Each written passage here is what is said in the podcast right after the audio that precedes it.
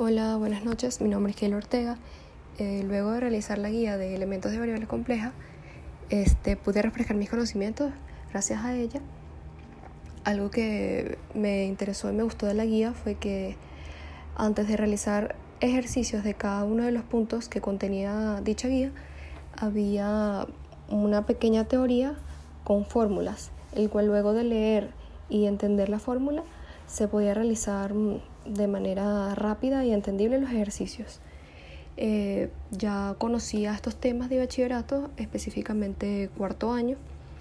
aunque igualmente me ayudó a refrescar el tema ya que ha pasado bastante tiempo desde que vi este tema. Eh, pienso que estos números complejos tienen aplicaciones en la ingeniería como por ejemplo en general en sistemas de control, como control de robots industriales, sistema de navegación de buques, control de aviones, lanzamientos de cohetes al espacio, también estudios de ondas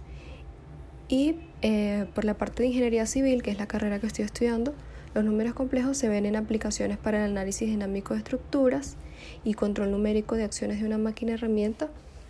por medio de números y por sus componentes reales e imaginarias que se usan para facilitar el estudio de cargas sobre vigas.